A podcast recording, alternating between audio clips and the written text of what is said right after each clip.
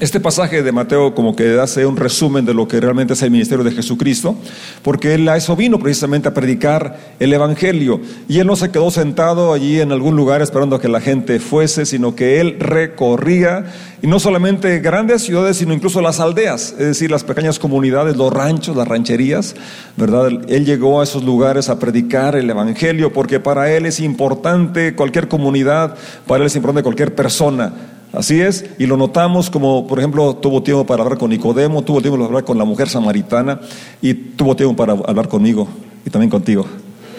En su momento, en su lugar, Él te buscó, Él nos sigue buscando, ¿verdad? Y Él, en su recorrido, entonces él predicaba, él iba a las sinagogas, los lugares de reunión, donde se, reunían para estudiar la, la, Torah, la ley, pero también él estaba hablando las buenas noticias, las buenas noticias del reino de los cielos que se estaba inaugurando.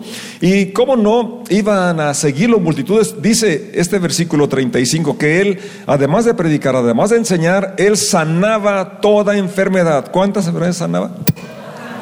Todas, los desahuciados, los que no sabían el origen o que no importa cuántos años tuviese de enfermo, Él resucitó incluso a muertos, es, curó leprosos, ciegos, eh, de todo tipo de enfermedades, eh, además, y toda dolencia. Había malestares, alguna gripilla por allí, ¿verdad? Algún, eh, algo muy leve, pero aún eso Dios tiene interés y Él quiere, porque Él es el mismo ayer, hoy por los siglos. Y él sigue recorriendo, él sigue yendo a los lugares más recónditos, a los rincones, hasta el rincón de San Pancho llegó. Y él sigue sanando enfermos. No sé si tú aquí alguna vez has recibido sanidad física. Yo en muchas ocasiones. Y él sigue sanando toda dolencia. Él tiene interés en ti. Pero luego el verso 36 nos dice que al ver las multitudes tuvo compasión de ellas. ¿Qué tuvo? Compasión de ellas. ¿Y por qué tuvo esta compasión? ¿Por qué se despertó en él este sentir? Eh, de hecho, Dios es compasivo. Amén. Dios es compasivo. Pero en este momento Jesús eh, percibe eh, en toda aquella multitud que lo seguía una compasión porque dice que le estaban desamparadas, estaban dispersas como ovejas que no tienen pastor. Y esto habla de que las multitudes realmente estaban recibiendo ciertamente sanidad, estaban recibiendo incluso alimento, porque Él en más de una ocasión los alimentó, ¿verdad que sí? Multiplicando los panes de una forma eh, milagrosa, él, les proveyó alimento. Sin embargo, eh, miró que ellos tenían una necesidad más profunda que la necesidad de sanidad y de alimento. Y era eh, esa desorientación espiritual, que andaban desamparadas, dispersas, como ovejas sin pastor. Y fíjate cómo es tan importante que tengamos la misma visión que tuvo Jesucristo, no quedarnos solamente en el plano natural, y tú mismo no te conformes solamente con tener suplidas tus necesidades físicas, porque ya lo dijo Jesucristo, no solo de pan vive el hombre, es decir, somos más que materia, somos más que, que, el asunto que requiere abrigo, que requiere alimento, tenemos el espíritu, tenemos una necesidad de una conexión con Dios, del alimento espiritual, de orientación en nuestra vida, no solamente suplir las cosas para hoy, sino saber a dónde vamos, qué va a suceder mañana, en tu futuro, tu eternidad. Y es lo que estaba contemplando en las multitudes, que ciertamente iban para que lo sanara, pero estaban dispersas, estaban desamparadas. En otra versión dice que estaban agotadas, que estaban realmente eh, como sin rumbo. Y eso era lo que le trajo compasión al Señor.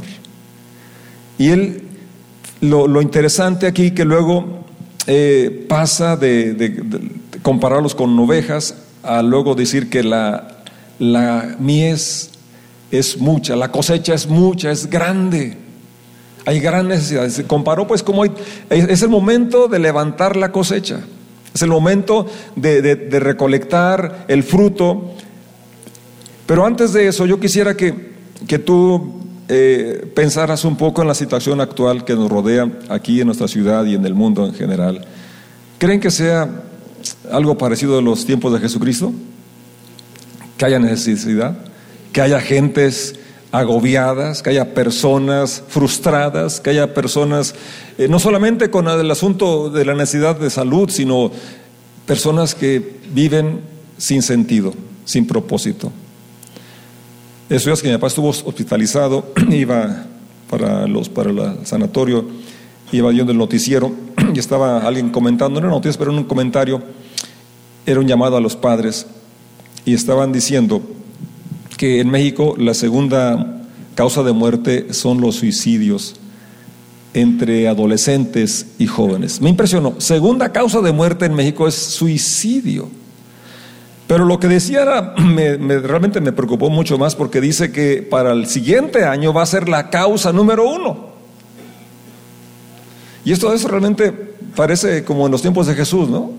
Que hoy, por hoy, con tanta tecnología, con tantas cosas que pudieron decir que debería estar mejor la humanidad, que debería estar mejor los hogares, las familias, pero se están suicidando más.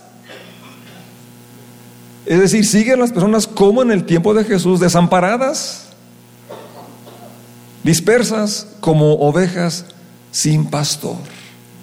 Y qué tremendo, ¿no? Que, muchos papás así se, se, enfrasquen, se enfoquen en sin proveerles un buen colegio, una buena casa, un buen abrigo, un buen vehículo, pero quizás se encuentren igual dispersas como ovejas sin pastor.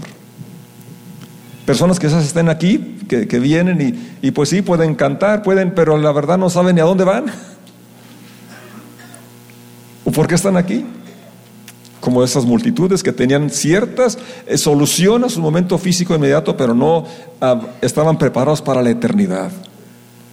Entonces, eh, la reacción de Jesús al ver a esa multitud fue compasión, y yo creo que debe ser la nuestra también, la compasión.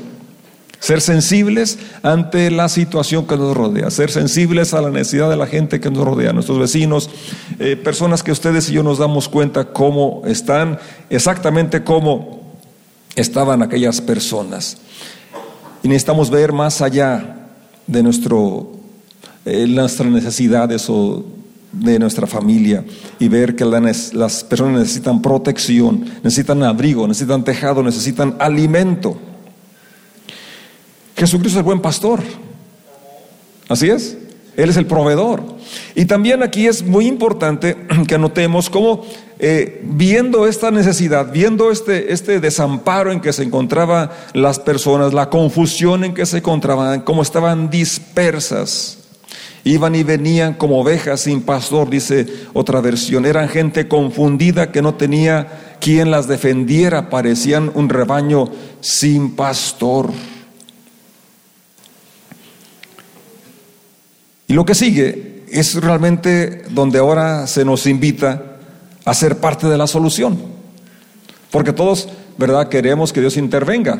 Y ciertamente, ¿verdad? Él es el que puede traer esperanza, Él es el que puede traer sanidad y salvación. Pero si vemos eh, el, pasaje bíblico, nos, nos, ve, nos miramos cómo Él nos involucra y, decir, y dice, ustedes tienen la solución. Porque dice, a la verdad la mies, la cosecha es mucha y los obreros son pocos. Es decir, hay pocos discípulos predicando a Jesús, que es la esperanza, que es el pastor, que va a traer dirección a las ovejas, que va a traer alimento a las ovejas, que va a suplir no solamente la necesidad material, física, sino incluso la espiritual, la eterna. Hay pocas personas, hay pocos discípulos haciendo esa labor. Los obreros son pocos y el pastor Pedro de Costa dijo pocos y flojos. Pero luego viene la solución. No, la realidad esa es, la realidad es que hay mucha necesidad más que la que había en los tiempos de Jesucristo. Porque hay más gente. Porque la maldad está multiplicada. Porque tú lo puedes ver, lo puedes percibir. Porque estadísticas nos dicen. Aquí en San Pancho, los homicidios, la violencia. Pues, y la solución, Jesús la dice, rogad pues, rueguen al Señor de la mies que envíe obreros a su mies. La solución la tienen ustedes, le está diciendo a los discípulos. Y hoy te dice a ti, me dice a mí, la solución está en tus manos. ¿Y cuál es? Que tú y yo oremos Y más que orar, me gusta ese término que usa la versión Reina Valera 60, rogad. Porque rogar es más que orar. ¿O no? Yo le rogué a mi esposa que se casara conmigo tres años. ¡Tres años! Y por fin la convencí. Y creo que no se arrepiente. Bueno, yo sé que no. Ustedes la ven lozana y feliz. Bueno.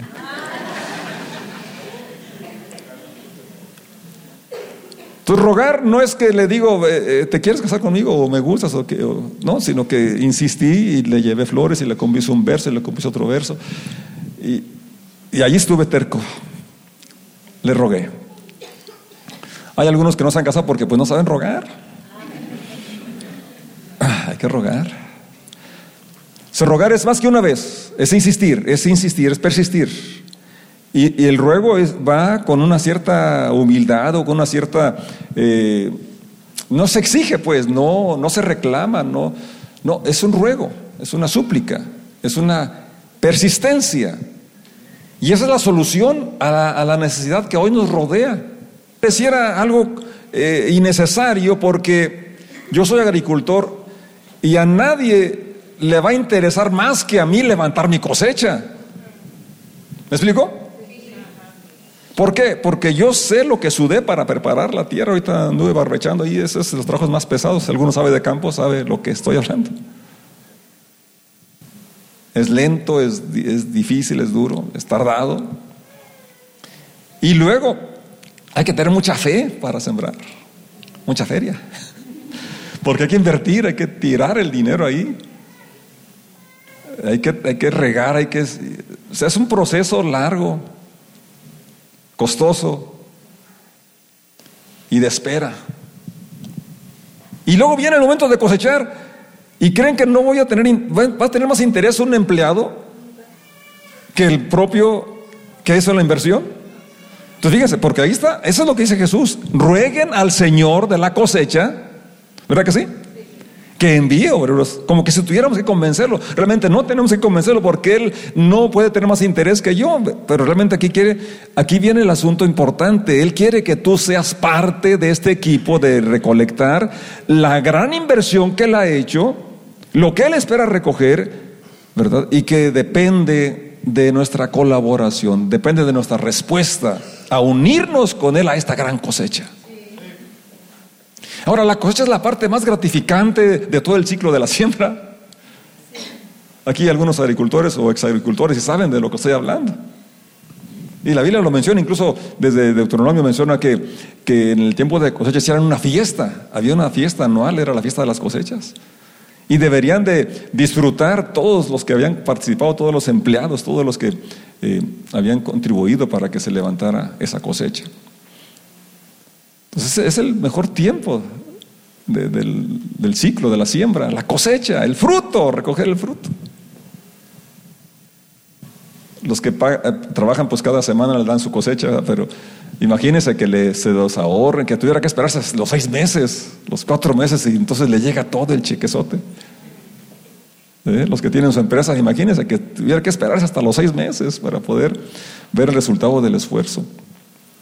Y que ese esfuerzo dependía de los que colaboraban, porque realmente eh, para levantar el trigo era, era muy, se requerían muchas manos, porque era con una hoz, una, una, una, hoz para cortar, por eso se llama la ciega, ¿verdad?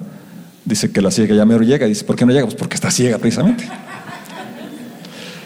De ahí viene la ciega, de cegar. Andaban cortando los manojos de trigo, los amontonaban, después tenían que llevarlos a la era, que era un lugar aplanado, un lugar del suelo firme, para luego después ahí meter los caballos, los burros, las, no sé, o con un palo, eh, golpear las, las espigas para que se expendiera el grano, después esperar a que hubiera viento, y luego aventarlo con la pala y esperar que se separara. Entonces era, era un procedimiento lento y se requieren muchas manos.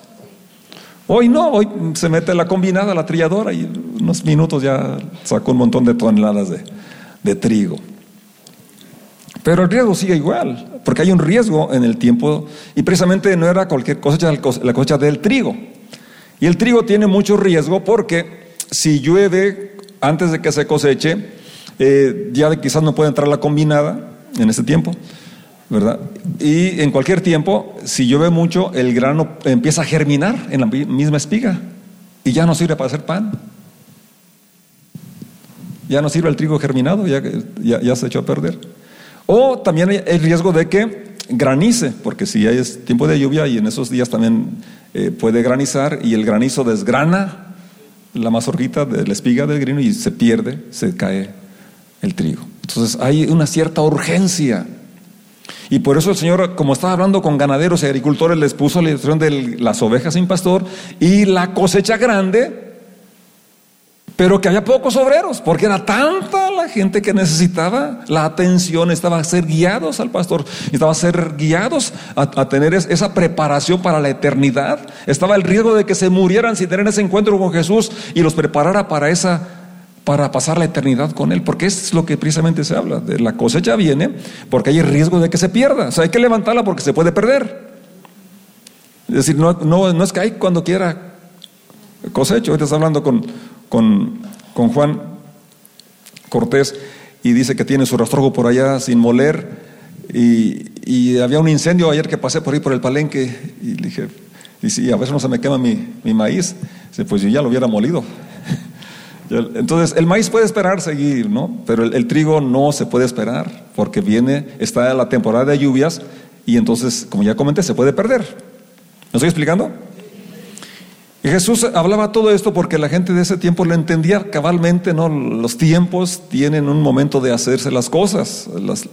en el tiempo de la cosecha hay urgencia de levantarse. Y la urgencia es esta, que personas se pueden morir sin haber conocido a Jesús y entonces perder la cosecha, parte de la cosecha. No sé si tú tengas algún amigo que no conoce a Jesucristo. O algún familiar quizás. Y qué triste, ¿no? Sería que se fuera sin Cristo. Sería una pérdida grande, mermaría la cosecha. Y por eso es, los tiempos, eh, eh, como dije, están hoy peor que con los tiempos de Jesús. Entonces, si en aquel tiempo era grande la cosecha, hoy es más grande la cosecha. O puede ser, porque depende de tu respuesta. Depende de tu respuesta al llamado, a la invitación que hace Jesús a ser parte de su equipo de obreros, de colaboradores que vamos a recoger esta gran cosecha. Y al hacerlo, entonces estamos eh, participando con Él del tiempo más precioso del ciclo de la siembra y cosecha. Y estamos siendo lo que Él quiere que seamos un instrumento para que otros lo conozcan. Y estamos trayendo gozo a su corazón porque ve que no fue en vano su inversión. Y vamos a poder también disfrutar nosotros de poder participar al llevar el Evangelio a otras personas. Así que oren al Señor de la cosecha, rueguen, pidan con insistencia y con actitud suplicante. Esa es la solución ante la condición que hoy nos rodea, ante la gran necesidad, ante, ante ver a las personas como ovejas sin pastor dispersas, las soluciones que tú y yo roguemos, oremos, pidamos con insistencia y con actitud suplicante. Si tener interés, preocupación por aquello que Dios ama, por aquello que Dios le interesa. Dos cosas importantes. Uno es ser compasivos ante la necesidad del mundo que nos rodea, que necesitan a Jesucristo. Y lo otro, valorar la gran inversión que Jesús ha hecho para que se logre la cosecha. Para que haya cosecha una inversión, como ya les platiqué en breve. Y en este caso, Jesucristo mismo dijo, si el grano de trigo, de trigo no cae y muere, queda solo, pero si cae y muere lleva mucho fruto y se refería a su propia vida, la cual él estuvo dispuesto a sembrar, a morir, a sufrir. Isaías 53 relata ese sufrimiento y dice, eh, quedará satisfecho cuando vea el fruto de la aflicción de su alma, precisamente viendo, verá que él miraría la gran cosecha de almas, de personas redimidas, personas eh, transformadas gracias a su muerte y resurrección. Entonces hay una, Cuando tú y yo nos involucramos en la cosecha, en el plan de trabajo de Dios, es porque hacemos dos cosas. Una, somos sensibles, somos como Él, somos compasivos ante la necesidad de la gente que nos rodea. Pero también, y creo que sería lo principal y lo más importante y suficiente para motivarnos a unirnos a Él, es ver todo lo que Él invirtió, todo lo que Él ha hecho, para que haya producción, para que haya cosecha. Y que se puede perder si no hay manos, si no hay obreros, porque en aquel tiempo eran pocos y hoy siguen siendo pocos. Es decir, hay un lugar para ti. El Señor te invita y espera que te involucres y formemos, seamos equipos con Él y haya una gran cosecha. Leamos San Juan capítulo, bueno, ese ya lo cité, San Juan 12, 24, donde él menciona que si el trigo no cae, muere, pues sí queda solo, pero él estuvo dispuesto a morir y él ahora espera levantar una cosecha abundante. Juan capítulo 4, versos 35 y 38, vamos a leer, por favor. Y aquí nos habla, precisamente describe esta situación de que eh, se esperaba o se decía que faltaban cuatro meses para, para que llegara la cosecha, llegara la siega. Pero la verdad dice, alcen los ojos, dense cuenta que ya los campos están blancos, porque así es el cambio en la vegetación, ¿verdad? Cuando está en desarrollo, está verde, pero llega el tiempo que ya eh, se seca, entonces cambia el color y están blancos eh, y ya están listos para ser cegados. No dicen ustedes porque es el ciclo, ¿verdad?, del desarrollo, de la maduración, así es, hablando del trigo natural. Pero en cuanto a la cosecha de almas, en cuanto a la conversión de personas, dice, ya están blancos, ya está listo para ser cosechado. Aún faltan cuatro meses para que llegue la siega, ya dije por qué no llegaba. Pero les digo la verdad, alcen vuestros ojos, mirad los campos. Fíjate, eso es importante. Eso de alzar los ojos es de que no te enfrasques en tu negocio, en tus afanes, a lo mejor es vender chicles, yo no sé, es bueno, ¿verdad? Cualquier trabajo honesto es bueno, pero a veces es un negocio que realmente, pues, digamos, no es tan, tan complicado, pero puede afanarnos, nos puede envolver. ¿Me estoy explicando? O sea, no tiene que ser una gran empresa para que en ello te, envuelvas y te distraigas de lo más importante. Esto que alza los ojos es lo que está invitándote. No importa cuál sea tu labor, cuál sea tu, tu ocupación, necesitamos alzar los ojos y dejar de estar viendo solamente lo terreno, lo natural, lo nuestro, y ver la tarea tan enorme que tenemos delante de nosotros. Alza tus ojos y mira los campos, porque ya están blancos, están maduros, están listos para la cosecha. Seguimos leyendo. Y el que ciega recibe salario. O sea, fíjate, no es gratis. Te van a pagar. Y paga bien el Señor. Es el mejor amo. Es el mejor patrón.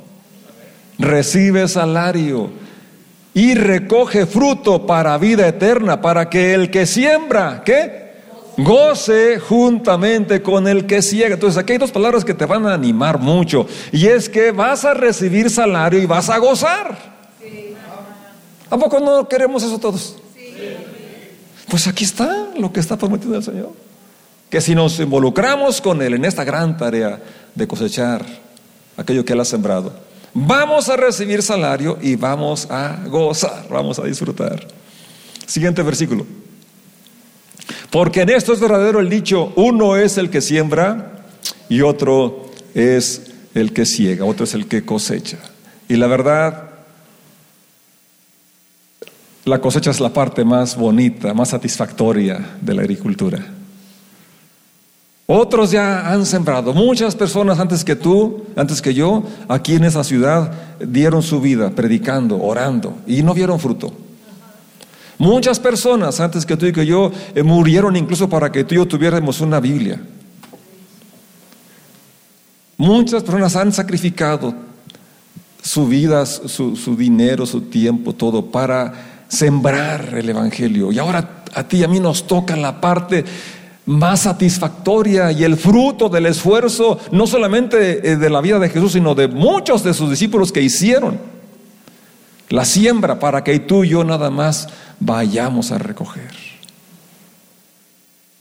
Y hay salario y hay gozo.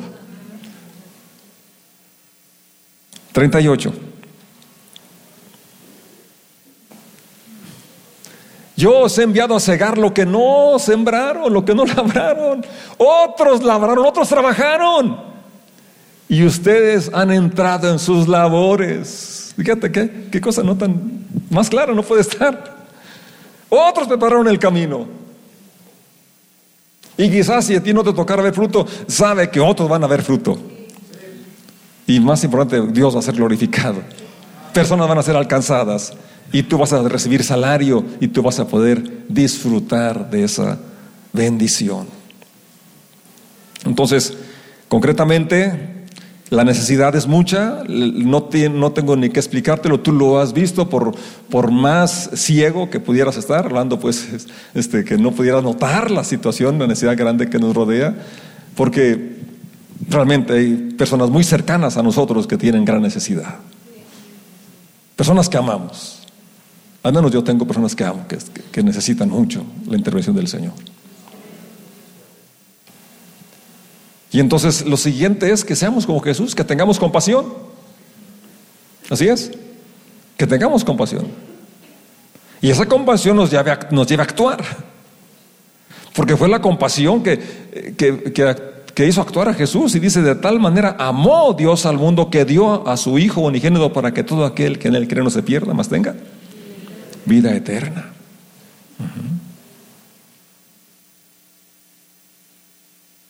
Entonces, una vez que vemos la situación, Él nos invita a ser parte de su equipo para recoger su cosecha y por eso dice, rueguen, ora, clama, ruégale al Señor, pero no es pedir una vez, sino insiste, pide, suplica.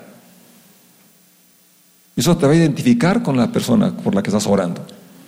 Pero hay un paso más. En esas intercesión, en esa súplica, como, es, eh, como que no tiene sentido que yo veo la urgencia, veo la gran cosecha, veo la necesidad de manos y yo nada más pido, pues eh, ah, manda, hay mucha gente que puedes mandar, Señor, y, yo sano y, vigoroso y fuerte y joven como estoy, y no voy. ¿Tendría lógica? ¿Verdad que no? Entonces, ¿cuál es el siguiente paso? ¿O cuál es lo que falta entonces? Además de orar. ¿Eh? Decir yo quiero ir. Decir yo voy también. ¿O no? Así es, y eso es lo que hizo Isaías. Si leemos el capítulo 6, eh, el verso 8, el capítulo 6 de Isaías empieza diciendo que el año que murió el rey Usías, Isaías tuvo una visión y vio al Señor en su trono grande y sublime, sus faldas se hinchan en el templo. Era lo impresionante una voz que decía, santo, santo, santo.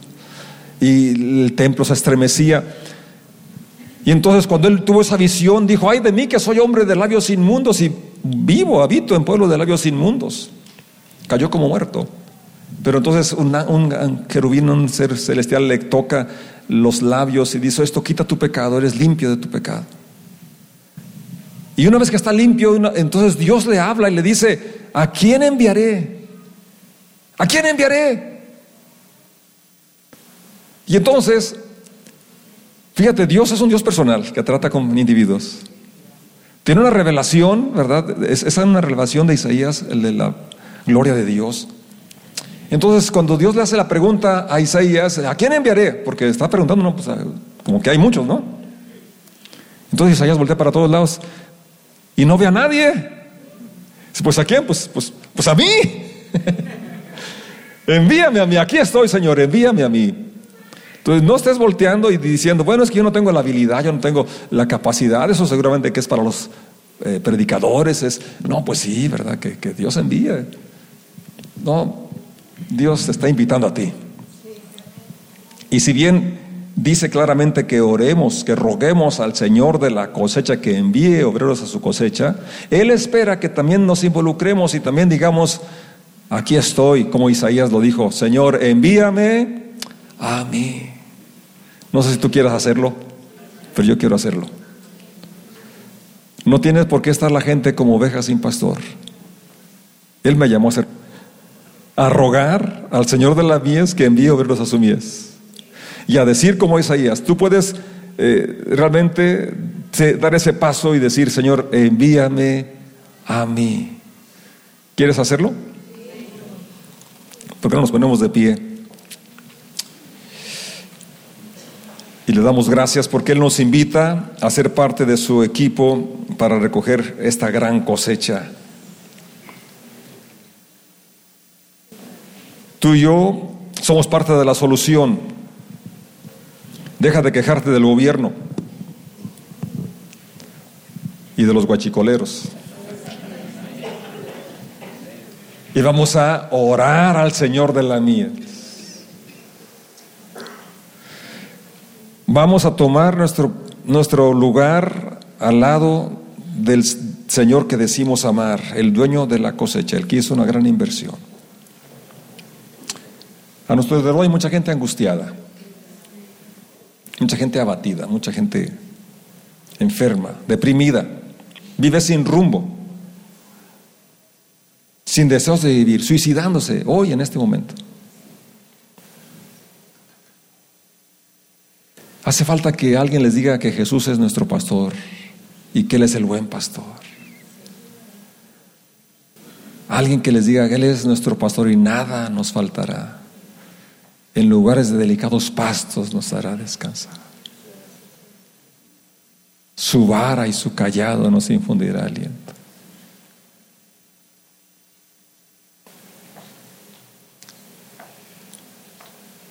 Estás dispuesto a ir, puedes levantar tus manos y decir, aquí estoy, Padre.